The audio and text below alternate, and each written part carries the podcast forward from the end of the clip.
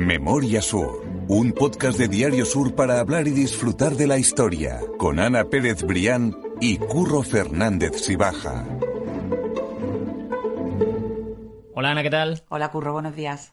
Estamos hablando del penúltimo capítulo de la temporada y el episodio además número 40. Es una cifra, redonda. Absolutamente redonda. Yo creo que cada 10 tenemos que recordarlo, incluso por nosotros mismos, para que veamos que lo estamos sacando adelante y que somos Hombre, capaces. es que ya dentro de poco celebramos un año y quién no iba a decir, Curro, No, ¿verdad? Cuando pusimos esto en marcha, creo que fue en octubre, En octubre, sí. que íbamos a hacer 40 semanas y además, bueno, has dicho penúltimo capítulo de la temporada, nos vamos a ir de vacaciones Eso. una semanita. Que nos lo permitan, por favor, Pero, que es necesario para eh, ellos también. pero eh, 40 semanas seguidas, ininterrumpidas, sí, es verdad que ni- no hemos fallado ni siquiera en Navidad. En- ni en Navidad, no, no. En Navidad nos organizamos para Sí, sí, sí. tener emitido esos capítulos y Ah. yo creo que, que también la gente lo habrá agradecido, que son historias Sí, hombre, que de Málaga no, semanales. Y... de no dejarlos solos, pero bueno, en esta ocasión lo sentimos, pero nos vamos a ir de vacaciones en agosto, necesitamos desconectar, pero, pero bueno, llegaremos para la temporada siguiente con muchísimas sorpresas y por supuesto con nuevas historias. Desde luego. Así que, pero la verdad es que cifra redondita, redondita, 40, ¿eh? 40, 40 es un número precioso además. Ana, dime qué te dice a ti el nicho 2300 del cementerio de San Miguel de Málaga. Uf, nicho 2300 de, de lo que fue el patio cuarto. Bueno, Curro, pues ahí descubrí una historia, desenterré una historia y nunca mejor dicho, absolutamente fascinante, vinculada con el cementerio de San Miguel de Málaga. Hemos hablado en muchas ocasiones del cementerio, tenemos un podcast sobre, sobre él eh, y siempre vinculado a las grandes sagas de Málaga. Totalmente. Eh, porque ahí están enterrados los Heredia, los Larios, los Lori, los Castel, es decir, la, la- la- el desarrollo de Málaga y, y, mm, y la comprensión y la didáctica sobre qué llegó a ser Málaga, sobre todo en el siglo XIX, que es la etapa luminosa en nuestra historia local, se entiende muy bien en el cementerio, pero en ese campo santo no solo están enterradas esas personalidades ilustres, eh, sino que hay muchísimos más personajes que, bueno, que quizá a lo mejor hemos paseado, bueno, iba a decir hemos paseado muchas veces, no sé cuántas veces habrá ido la gente al, al cementerio de San Miguel, pero bueno, eh, a lo mejor en la página web o nos ha saltado alguna vez un, nombre que tú te preguntas quién fue este, Claro. y a mí me sucedió en concreto en el caso del, del nicho 2300, que es con una historia absolutamente fascinante que vamos a contar en el podcast de hoy. Es pensar eso, que en el cementerio San, en el cementerio de San Miguel, además de panteones, hay nichos. Y que Sí, los sí. nichos también eh, pueden esconder unas historias eh, fabulosas como en este caso. casi, casi incluso más interesantes, porque la Totalmente. historia de los larios, de los heredia y tal, las conocemos del derecho y del revés, o al menos eso intentamos con, con trabajos como en este podcast. Pero esas historias tan desconocidas que tú dices, ostras, es que la, la de hoy realmente responde a eso, sobre todo por un nombre que había en ese nicho. Tú imagínate, Curro, ponte en situación, ir paseando por el cementerio de San Miguel y de repente ver en un nicho un nombre. ¿eh? Karpovich Alvin, 1908-1979. Gangster. Que ese es el- Estados Unidos. Eso es que ese es el nombre de este episodio. O sea, que es que, claro, no podía ser otro porque te deja con, ganas de más. Sí, sí. Es espectacular. Por eso vamos a contar una historia que es absolutamente increíble, que nos va a llevar desde Canadá hasta Málaga, pasando por la prisión de Alcatraz. Es una Efectivamente, por la historia roca. increíble. Sí, sí, por la roca, eso es. Así que no vamos a esperar más. Vamos a contar ya la historia de quién fue Alvin Carpis.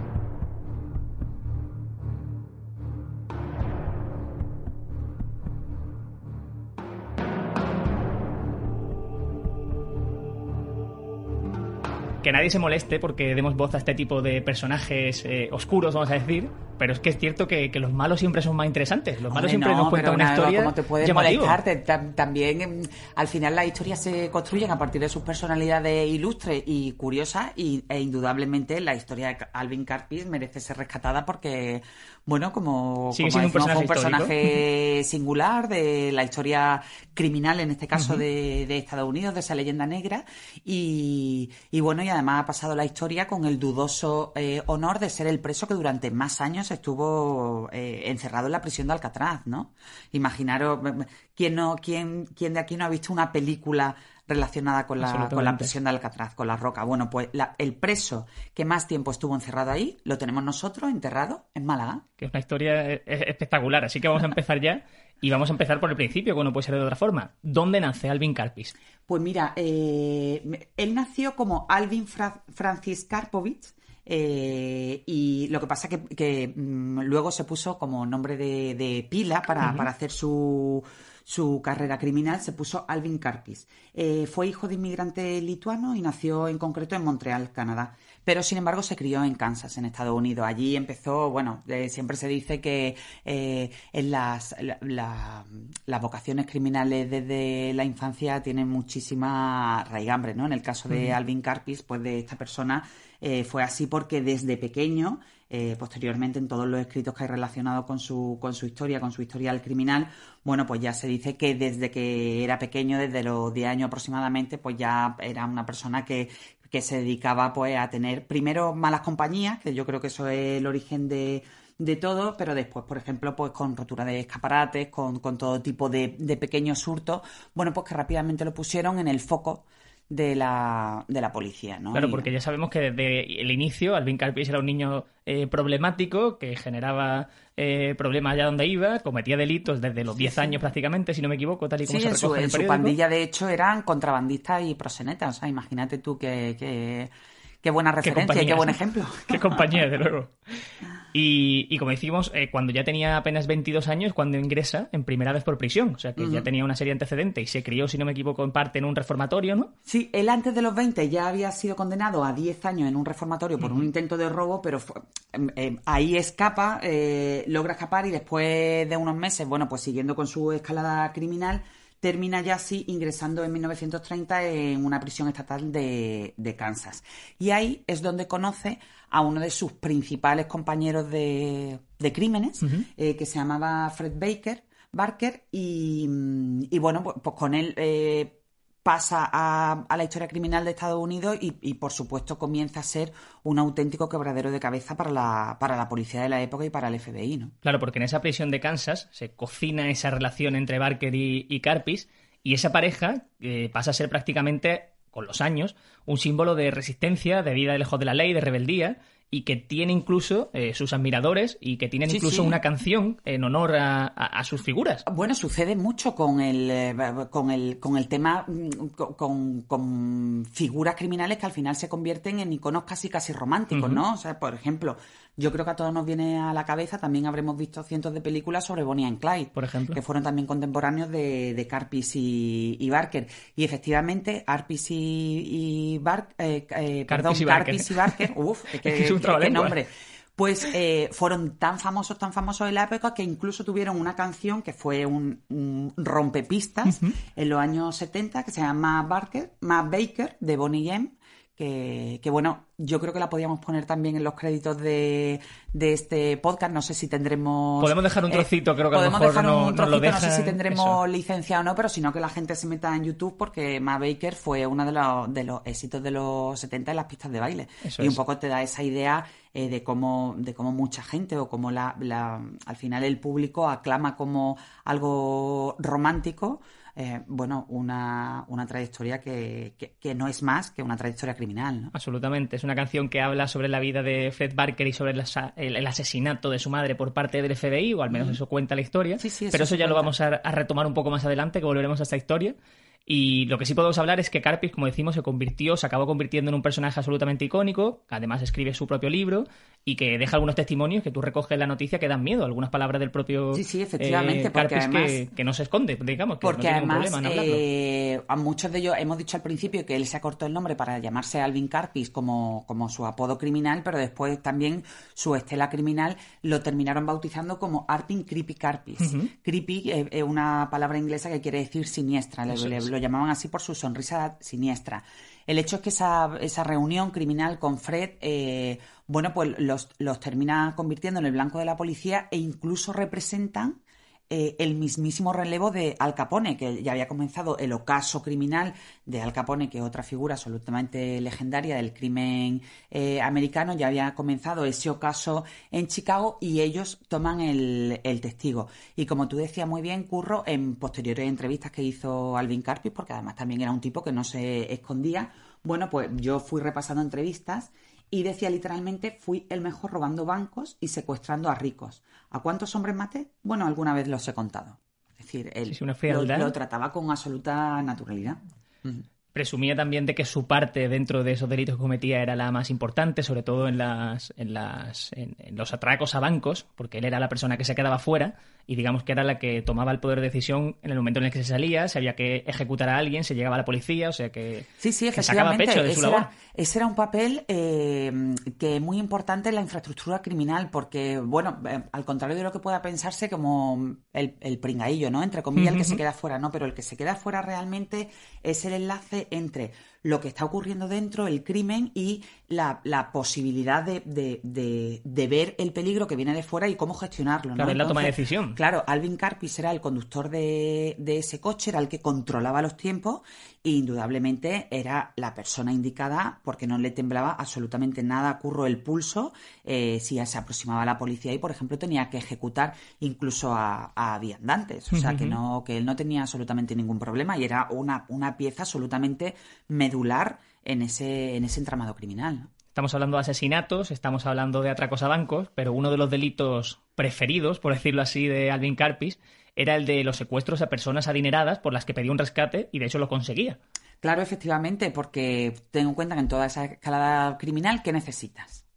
Dinero. Dinero. Y entonces eso se conseguía a través de los secuestros. Hay dos que fueron muy conocidos. Eh, uno de los más sonados fue el del cervecero millonario William Ham, eh, que su rescate le, permitió eh, ingresar en las arcas de la, de la banda criminal 100.000 dólares, pero sobre todo uno que fue además muy polémico y que fue el principio del fin de Alvin Carpis, que fue el del banquero Edward Brenner.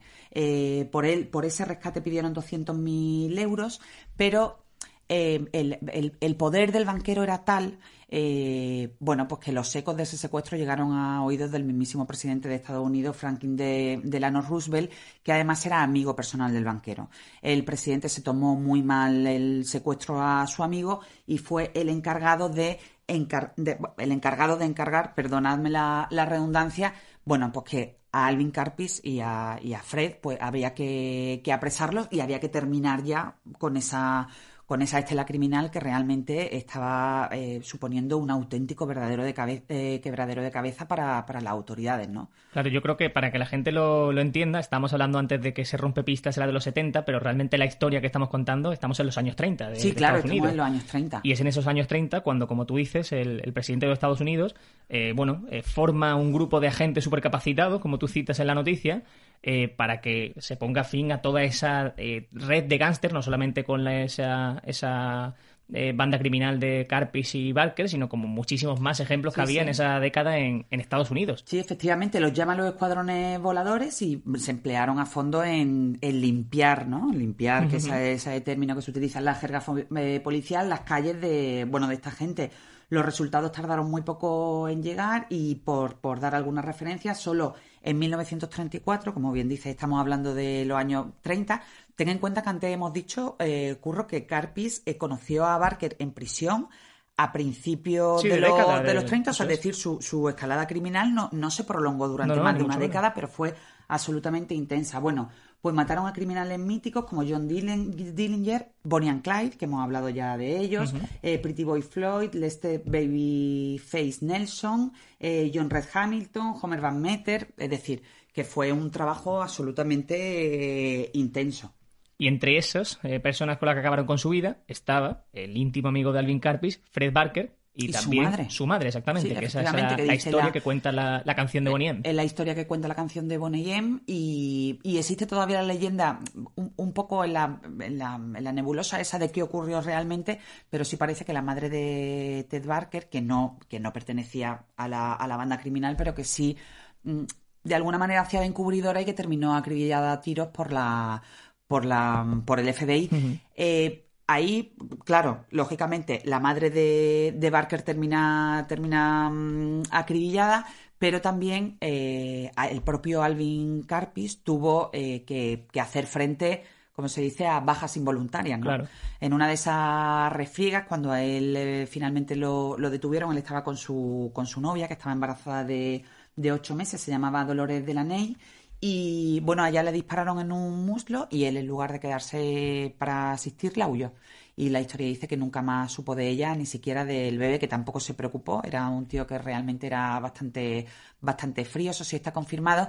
Y tú fíjate cómo tuvo que ser la historia que al final en esa, en esa soledad, ¿no? en ese abandono, fueron los propios padres de Alvin Carpis los que quizás eh, se sintieron de alguna manera eh, obligados o responsables de aquella historia y terminaron adoptando a Dolores y, al hijo de. al nieto, ¿no? Claro, es que me llama la atención cómo esa vida paralela, ¿no? Por una parte, eh, la, vida criminal y por otra parte, obviamente, la, la, vida familiar, porque, como decimos, llegó a ser padre, llegó a tener una relación bueno, es estable, por lo menos fue, fue padre en, esa relación y, me llama la atención cómo se puede compaginar esas dos, esas dos vías. Bueno, al final la escalada mm, o, el, el, ascenso en el mundo criminal implica pues dejar muchas cosas atrás, ¿no? Y una de las cosas que tienes que dejar atrás en algunas ocasiones es a la propia familia y desde luego a Alvin Carpis no le tembló absolutamente nada el pulso. En aquella frenética huida, claro, con, con, el FBI ya pisándole los talones, porque hay que recordar también un, una persona absolutamente eh, imprescindible en esa historia del FBI, que yo creo que muchos recordarán, que fue eh, eh, J. Edgar Hoover,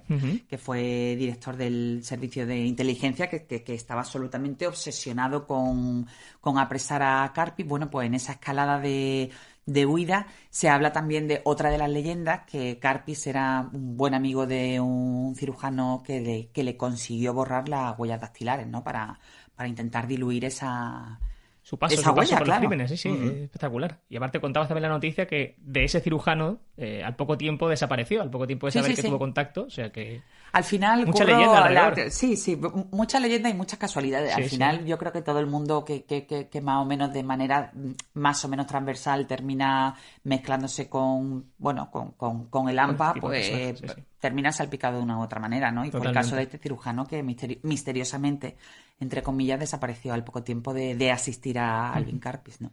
Estamos contando que el FBI ya tenía cada vez más estrechado el cerco sobre Alvin Carpis y finalmente fue atrapado, pero fue atrapado vivo, que en comparación al resto de compañeros gángsters de la época sí, era una ventaja. La, la, consigna, la consigna que se, que se dio a las autoridades del FBI es que aquello tenía que solucionarse y aquellos gángsters y aquellos capos tenían que ser capturados vivos o muertos. La suerte o la mala suerte por el, por el futuro que tuvo de Alvin Carpis es que fue capturado vivo mientras que todos sus demás eh, colegas fueron, fueron acribillados, fueron, mm, resultaron muertos, ¿no? Me ha llamado también la atención de, su vida en prisión, que ya vimos que se va a Alcatraz, como hemos dicho al principio del podcast, que, bueno, que no, o sea, que era un preso, tampoco modelo ni mucho menos, porque causaba problemas, pero que era un preso que leía, que se formaba, o sea, que era una que persona... pasaba más o menos desapercibida. Exactamente, sí, sí, que me ha sorprendido eso mucho. Eh, él entró en Alcatraz en 1936, fue condenado a cadena perpetua por, por, eh, por, una cantidad de muertes que, que las autoridades... Eh, eh, fijaron entre 6 y 14. bueno, los que sí pudieron, entre comillas. Claro, justo. Él ya posteriormente en las entrevistas, como hemos, como acabamos de, hacer referencia, él había dicho que nunca había contado a las personas que había matado, pero que había matado lógicamente a muchas. Y efectivamente la, la vida de Alvin Carpis entre las cuatro paredes de la fortaleza en la isla de Alcatraz, en la bahía de San Francisco. Bueno, pues transcurrió más o menos sin sobresalto. Sí que está documentado, que además es muy curioso, la gente se puede meter en los archivos de Alcatraz, que viene toda la historia de los presos más ilustres, y en el top eh, de esa de, de, esos mm, ilustres moradores, entre comillas, está Alvin Carpit. La verdad es que le recomiendo a la gente que tiene además, la página tiene muy buena traducción en español. Bueno, pues su vida en prisión fue más o menos eh, ligera. No intentó nunca escapar. Sí que se sabe que a lo largo de esos 26 años que duró su, su vida en prisión, 26 años, eh, que se dice pronto. Eh, bueno, pues lo recuerdan como un tipo que, que se solía quejarse mucho de, de, las condiciones de vida y que se solía pelear con, con otros presos y que, y que tenía muchos problemas con la comida, ¿no? que se, se quejaba mucho de, las condiciones de vida en general y sobre todo de la comida. Y también lo recuerdan como un tipo que, que, era un lector compulsivo. Sí, sí, ese hábito lector que, que te da también señal un poco de, de, inteligencia, ¿no? Bueno, no quiere decir que quien lea sea más inteligente, pero que es cierto sí, no, que pero bueno, que decidió invertir su tiempo. Conocemos también un montón de historias de, de, criminales que han terminado en la cárcel y han hecho allí carreras. Exactamente. Sí, sí, totalmente. Ahí hay un paréntesis en la vida de Alvin Carpis, porque obviamente estaba en Alcatraz, y en los años 60 tenemos un dato curioso en esa década porque coincidió y conoció estrechamente a Charles Manson, que es otro... otro, eh, eh, otro icono de, la, brutalidad criminal en, la historia de los Estados Unidos, ¿no? Que por, recordar algunas de las cosas que, hizo este líder de una secta hippie, bueno, pues estremeció absolutamente al mundo por matar a siete personas, eh, entre ellas Sharon Tate, que, por entonces era la novia de Roman Polanski, el director de cine, y que estaba embarazada, estaba a punto de, dar a luz.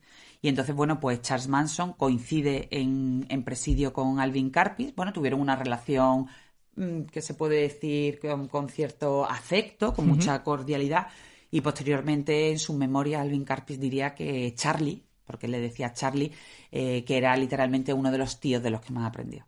Es... se entiende que, que, no muchas cosas buenas, pero bueno, ahí lo deja. Sí, sí, desde luego.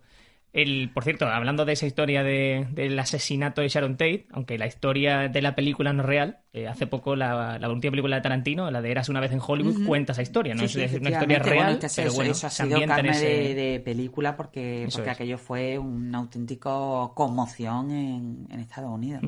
Como digo, la historia esa de Tarantino no, no, es real, no es verídica, pero que, bueno, que es una historia chula, sí, es una película recomendable. Al final de esa década, ya de los 60, Carpi sale de la cárcel de, ese, de, Alcatraz y lo que se confirma o lo que se firma es que puede salir de la cárcel siempre y cuando no vuelva a pisar los Estados Unidos. Sí, eh, Curro, hay que tener en cuenta que Alcatraz empieza ya su declive, ya cada vez era más difícil eh, mantener esa prisión en, las condiciones en las que, en las que había sobrevivido, ¿no? Como un fortín de máxima seguridad. Eh, Alcatraz comienza ese declive y en el año 1969 yo creo ya que las autoridades locas por quitarse a este tipo de en medio. Claro. Que además, bueno, pues quizás se plantearían, después de, casi 30 años en prisión, algo habrá tenido que aprender. El hecho es que lo ponen en la frontera y dicen, vuélvete a tu Canadá natal eh, y, no vuelvas a hacerlo, ¿no? Con esa condición de que no volviera a, delinquir. Bueno, él, eh, efectivamente, él es deportado a Canadá, eh, vuelve a su país de origen allí, empieza como una especie de, de, de ruta, de tournée, eh, pues contando su, su, vida, llega a publicar incluso unas memorias e incluso hubo un proyecto de película sobre su vida que iba a protagonizar Steve McQueen, pero que finalmente aquello no, no, vio la luz. Pero bueno, sí que tuvo el tiempo suficiente y sobre todo la capacidad de ahorro suficiente a través de su memoria, a través de sus charlas. Imaginaros, mm, probablemente él saldría de la cárcel convertido en una figura icónica, ¿no? Era como el superviviente de, de, de, la persecución del FBI con toda aquella con toda aquella operación que se puso en marcha liderada por el propio presidente de los Estados Unidos, superviviente de eso y posteriormente superviviente de Alcatraz, ¿no? o sea, imaginaros, él tuvo que, salir y además también en una época pues eso, pues donde ya sonaba su propia banda sonora de Maverick. Sí, sí, que estaba, estaba de moda, por decirlo así. El tío se convirtió en una figura y ahorró el dinero suficiente para su jubilación dorada. ¿Y dónde pensó su jubilación dorada, Curro? En una ciudad que estaba efervescente en esa época, en esos años 70 ya. Había un, en el mapa una ciudad señalada, Torremolinos, en Málaga, y dijo, aquí tengo yo que, asentar mi, campamento base para el resto de mi vida. Así que sí, que en esos años creo que fue en 72, si no me equivoco, en el 73, en el 73 se asienta en Torremolinos ¿Y cómo fueron esos años? ¿Qué sabemos de Alvin Carpis en Málaga? Bueno, pues em, de esos años se conoce muy poco, Curro, porque mm, intentó pasar desapercibido todo lo posible. De aquella huella, yo eh, buscando en hemeroteca hay alguna, alguna referencia, sobre todo eh, las referencias que fueron rescatadas por los compañeros que cubrieron la, muerte posterior de Carpis, ¿no? Eh, pero se sabe que vivió en la plaza de la Caracola y que efectivamente pasaba desapercibido totalmente. Dice la crónica, apenas tenía amigos, salía poco y daba la impresión de un jubilado normal y corriente. Pero en la actualidad, se, recordaba en, su muerte en 1979, la televisión canadiense está pasando un serial dedicado a su biografía titulado Alvin Carpis, peligro número uno de Canadá.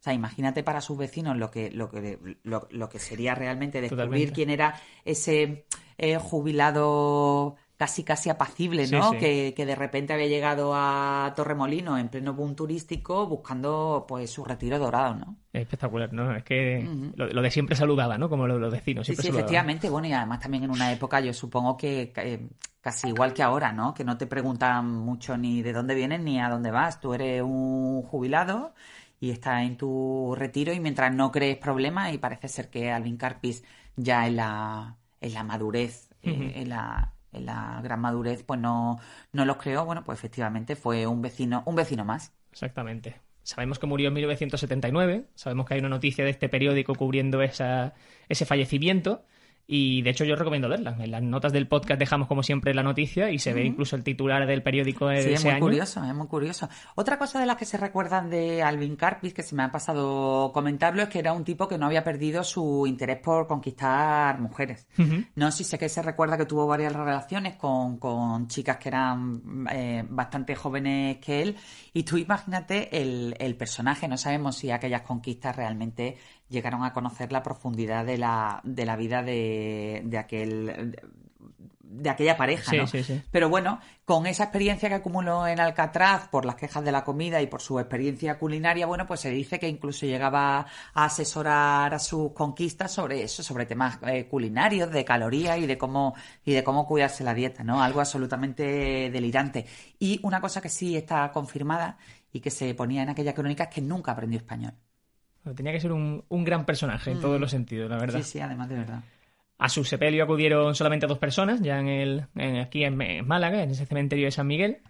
Y la última referencia que tenemos de él, aunque ya ha fallecido, es la década de los 90, porque sus huesos obviamente fueron retirados del cementerio Sí, de San sí. Miguel cuando se programó, se proyectó, perdón, ese, Ese nuevo patio. ese nuevo patio, exactamente. Efectivamente, eh, como bien decía, a mí me gusta imaginarme la escena. Además, de hecho, hay una foto en el periódico que, que recogemos. Solamente dos personas fueron al entierro de Alvin Carpis, que había eh, muerto unas horas antes. Eh, la, mm, eh, la causa oficial fue un infarto, un ataque al corazón, pero bueno, eh, siempre, como, como, como todo en su vida, está rodeado de leyendas y hay voces que dicen que pudo ser un suicidio o un ajuste de cuentas. El hecho, como bien dices, que fueron solamente dos personas a su entierro, esa da, da la medida ¿no? de la escasa huella, mm, la- las escasas relaciones que él hizo aquí en Málaga y en concreto en la Costa del Sol.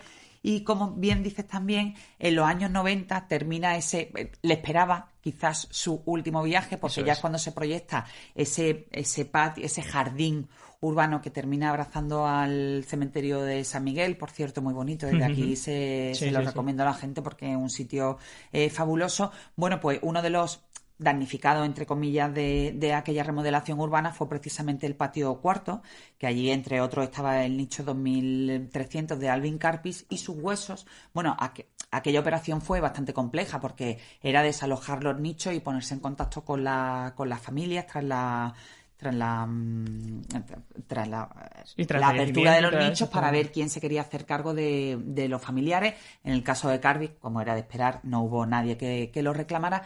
Y sí, esos huesos pasaron al osario común donde, donde reposan ahora que en Parcemasa, ¿no? En el cementerio de San Gabriel.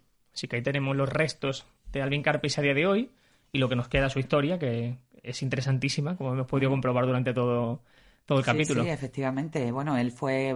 No sé si eh, terminaba mi reportaje diciendo que era el depositario de una de las historias más fascinantes de las sagas de criminales. Eso sí. No sabemos si es el único o no del cementerio, pero yo estoy absolutamente segura de que es el más interesante. No, no, sin duda. Desde luego son esas historias escondidas que no sé cómo encuentras, que vas buceando Sí, sí, y vas, vas encontrando tú y Son tiene, fascinantes. Tiene todo el mérito. Así que eh, me ha encantado contarla, me ha encantado compartirla y, y nos quedamos citados ya para la semana que viene, que se- como siempre nos pasamos de tiempo, pero bueno, ¿qué vamos a hacerle? Pues nada, es que la aquí pena- no- nos enrollamos con la historia, nos encanta. Siempre pensamos que vamos a hacer podcast cortitos. Sí, Eh, sí, sí. Nos dijeron al principio que sean de 15 minutos, que es el tiempo que tarda la gente el trayecto de casa al trabajo, unos 15 minutos, Sí, 15, sí, sí. 20. Pero bueno, Nosotros nos hacemos el metemos de en vuelta. Sí, Sí, sí, hacemos el trayecto de ida y el de vuelta. Que la gente hacerlo. se lo... Bueno, también como ahora es verano, mm, tenemos más tiempo para escuchar Claro, podcast. se puede repasar la historia hasta Sí, sí. septiembre. Claro Además que de sí. verdad. Pues Ana, mil gracias, de verdad. A ti siempre ocurre. Memoria Sur es un podcast de Diario Sur. Escucha un nuevo episodio cada semana en iVoox, Spotify, Apple Podcast y consulta las referencias de este episodio en diariosur.es.